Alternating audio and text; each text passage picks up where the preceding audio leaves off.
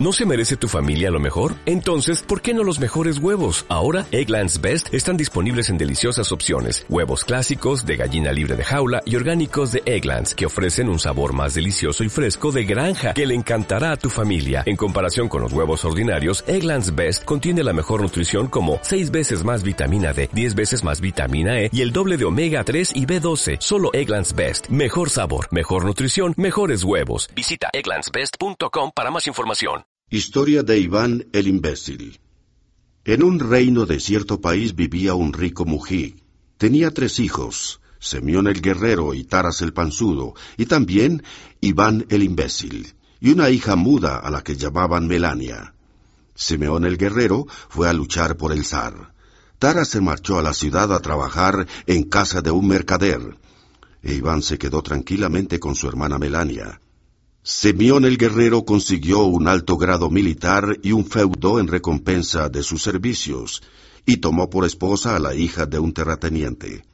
Cobraba un gran sueldo y sus dominios eran vastos, pero nada le era suficiente, ya que lo que él amontonaba su mujer lo despilfarraba.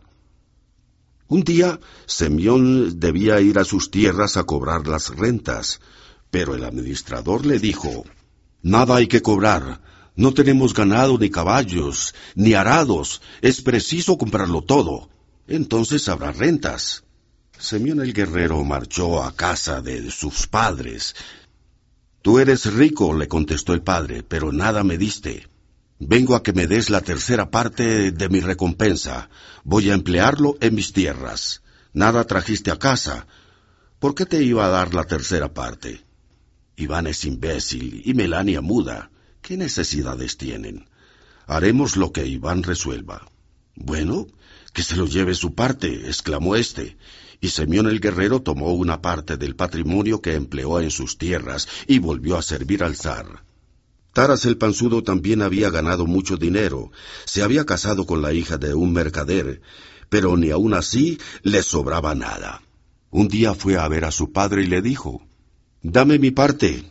Al principio el viejo no quiso dar a Taras lo que le pedía.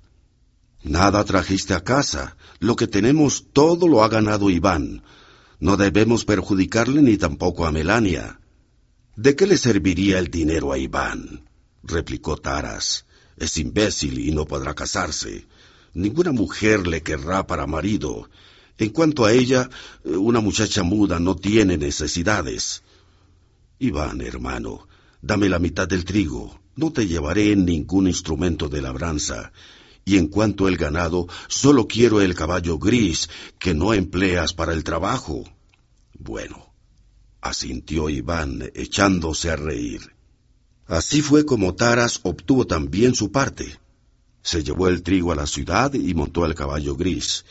Iván se quedó solo con una yegua vieja para labrar la tierra.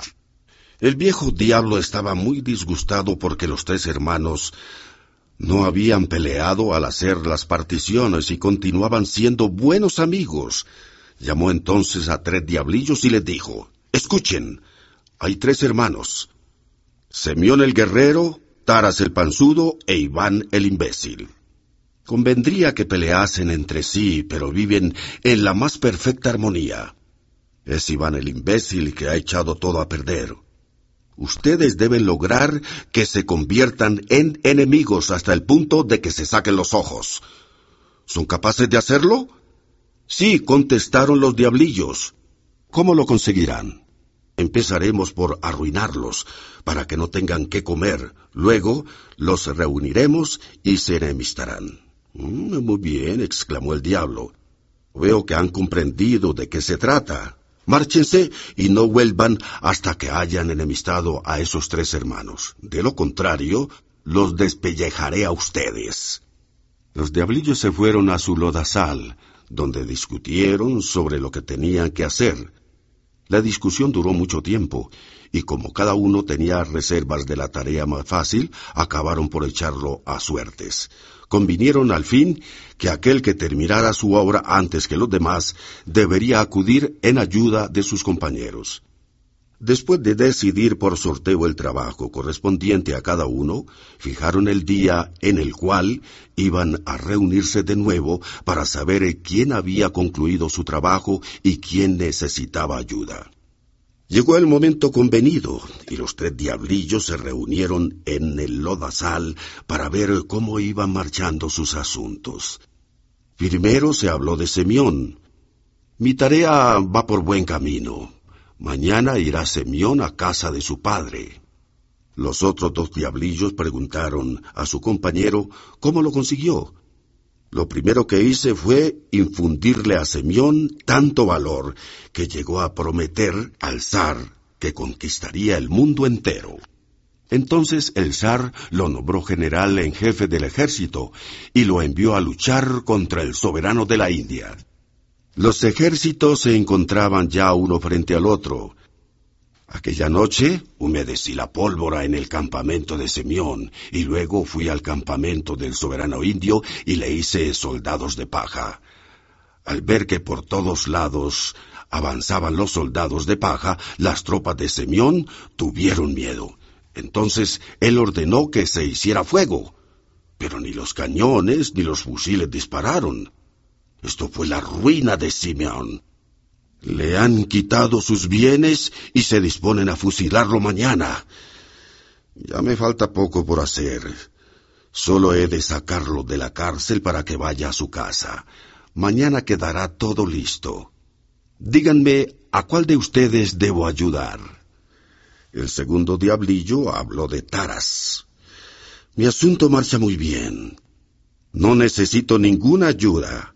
Antes de que transcurran otros días, la situación de Tara cambiará por completo. En primer lugar, tuve buen cuidado de que le engordara bien su barriga y de que aumentase su deseo de obtener ganancias. Su codicia llegó hasta tal punto que deseaba adquirir cuanto veía. Ha logrado muchas cosas con su dinero y aún sigue comprando. Pero ahora ya con dinero que ha tomado a préstamo. Esta es la carga que lleva a cuestas y está tan comprometido que no podrá salvarse. Sus créditos vencen dentro de ocho días y he transformado sus mercancías en estiércol. No podrá pagar y tendrá que ir a casa de su padre. Preguntaron al tercer diablillo qué tal le iba en su empresa. ¿Qué quieren que les diga? Mi asunto marcha peor, no marcha bien. Empecé por escupir al barril de Iván, para que le doliese el vientre. Fui a sus tierras y le endurecí hasta dejarlas duras como las piedras, para que no pudiese trabajarlas. Me imaginé que le sería imposible labrarlas, pero el imbécil llegó con su arado y se puso a desmenuzar los terrones. Lo hacía con todas las fuerzas de su alma y no cejaba en su empeño. Entonces le rompí el arado. Fue a su casa y tomando otro nuevo volvió a labrar. Me introduje en la tierra y procuré sujetar la reja, pero no pude detenerla. Iván el imbécil empujaba el arado sin cesar, y como la reja estaba afilada, me ensangrenté las manos. Ha labrado casi todo el campo y solo le quedaba una franja. Pues si no conseguimos vencerlo, nuestros esfuerzos serán inútiles. Si Iván el imbécil continúa trabajando, ninguno de ellos conocerá la miseria, porque él mantendrá a los demás. El diablillo de Simeón el guerrero prometió que volvería al día siguiente. Después de esto, se separaron. Iván el imbécil había labrado todo el campo, salvo una franja, y fue a terminar su faena. Le dolía el vientre, pero tenía que labrar. Después de limpiar el arado y hacerlo girar en dirección, empezó el surco. Pero apenas había introducido la reja en la tierra, sintió que se le había atascado en una raíz. Era el diablillo quien la retenía. Qué raro, pensó Iván. No había por aquí ni la más pequeña raíz, y ahora sale una. Metiendo la mano en el surco, sondeó hasta dar con algo blando que asió y arrojó de allí. Era una cosa negra como una raíz, pero se movía. Vaya, un diablillo vivo. ¡Qué bicho tan asqueroso! Al decir esto, hizo ademán de romperle la cabeza contra el suelo. No, no, no, no, no me aplastes. Haré cuanto me pidas, exclamó el diablillo. ¿Qué podrías hacer por mí? Todo lo que quieras. No tienes más que pedir.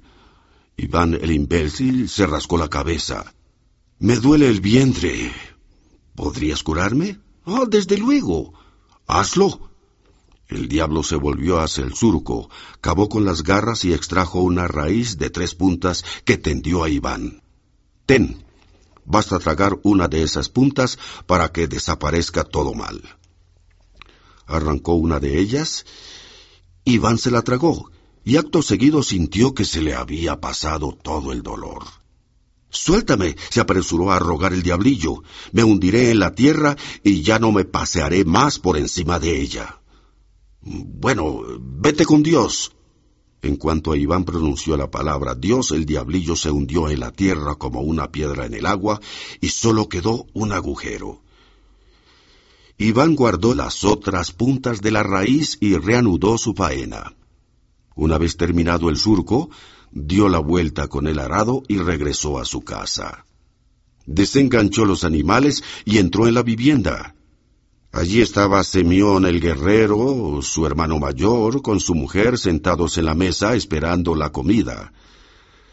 Les habían quitado sus bienes y a duras penas lograron huir de la cárcel para refugiarse en casa de sus padres.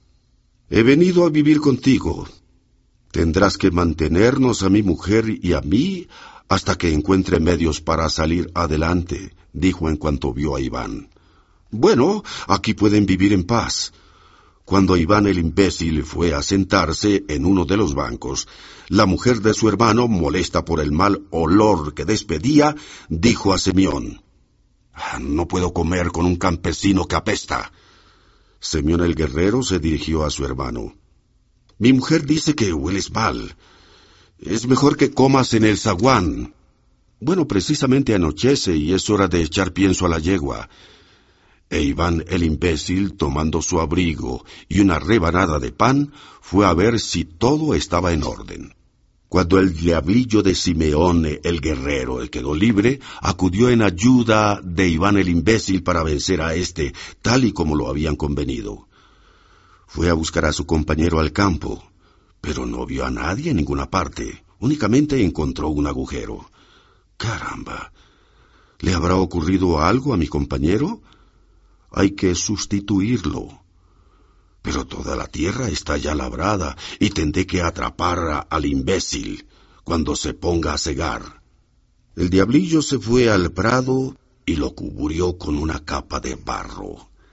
Al amanecer, Iván el imbécil se despertó, tomó la guadaña y se encaminó al prado. Una vez allí empezó a cegar, pero la guadaña se resistía, no cortaba, era preciso afilarla. Iré a casa, buscaré una piedra de afilar y de paso me traeré el pan. Aunque tenga que estar aquí ocho días, no me moveré hasta tanto lo haya cegado todo, se dijo. El diablillo, que había oído pronunciar esas palabras, empezó a meditar. Ah, qué testarudo es Iván el imbécil. Trabajo me cuesta salirle con con estas cosas. Tendré que buscar otros medios. Iván el imbécil afiló la guadaña y volvió a la siega. Deslizándose por la hierba, el diablillo empujó la punta para clavarla en el suelo. Aunque la tarea había sido difícil, para Iván ya estaba por concluida. Solo le faltaba una franja a orilla del lodazal. El diablillo se sumergió en él. Iván el imbécil se dirigió a la orilla del lodazal. Allí, a pesar de que la hierba escaseaba, no pudo manejar bien la guadaña, e irritado la tiró con toda su fuerza al piso. El diablillo no podía permanecer allí, porque apenas sí le dio tiempo para esquivar el golpe. Su asunto marcha mal. Entonces se escondió tras de un arbusto, pero Iván arrojó de nuevo la guadaña, que esta vez cortó la mitad del rabo del diablillo. Después de terminar la siega, Iván, el imbécil, mandó a la muchacha a recoger la hierba mientras él se iba tranquilamente a cegar el centeno. Al llegar encontró el centeno revuelto, pues el diablillo había pasado por el campo. Iván el imbécil decidió volver a la casa para cambiar la guadaña inútil por una hoz bien afilada. Y cegó hasta que lo hubo terminado todo. Ahora he de prepararme para secar la avena, se dijo. El diablillo del rabo cortado oyó estas palabras y pensó, como no he podido atraparlo en la siega del centeno, lo atraparé en la de la avena. Solo es preciso esperar hasta mañana. Al día siguiente se fue al campo de avena, pero estaba cegada ya. Iván el imbécil había trabajado toda la noche para poder eh, poner el grano en funcionamiento. Mm, lo cegó todo, exclamó el, el diablillo fuera de sí. Esta vez sí que me ha engañado el imbécil. Ni en la guerra he visto tal ardor, ni siquiera duerme el muy condenado. Le echaré a perder la gavilla de centeno. El diablillo se introdujo en las gavillas y se estropeó, pero al calentarlas con el mismo calor se quedó dormido.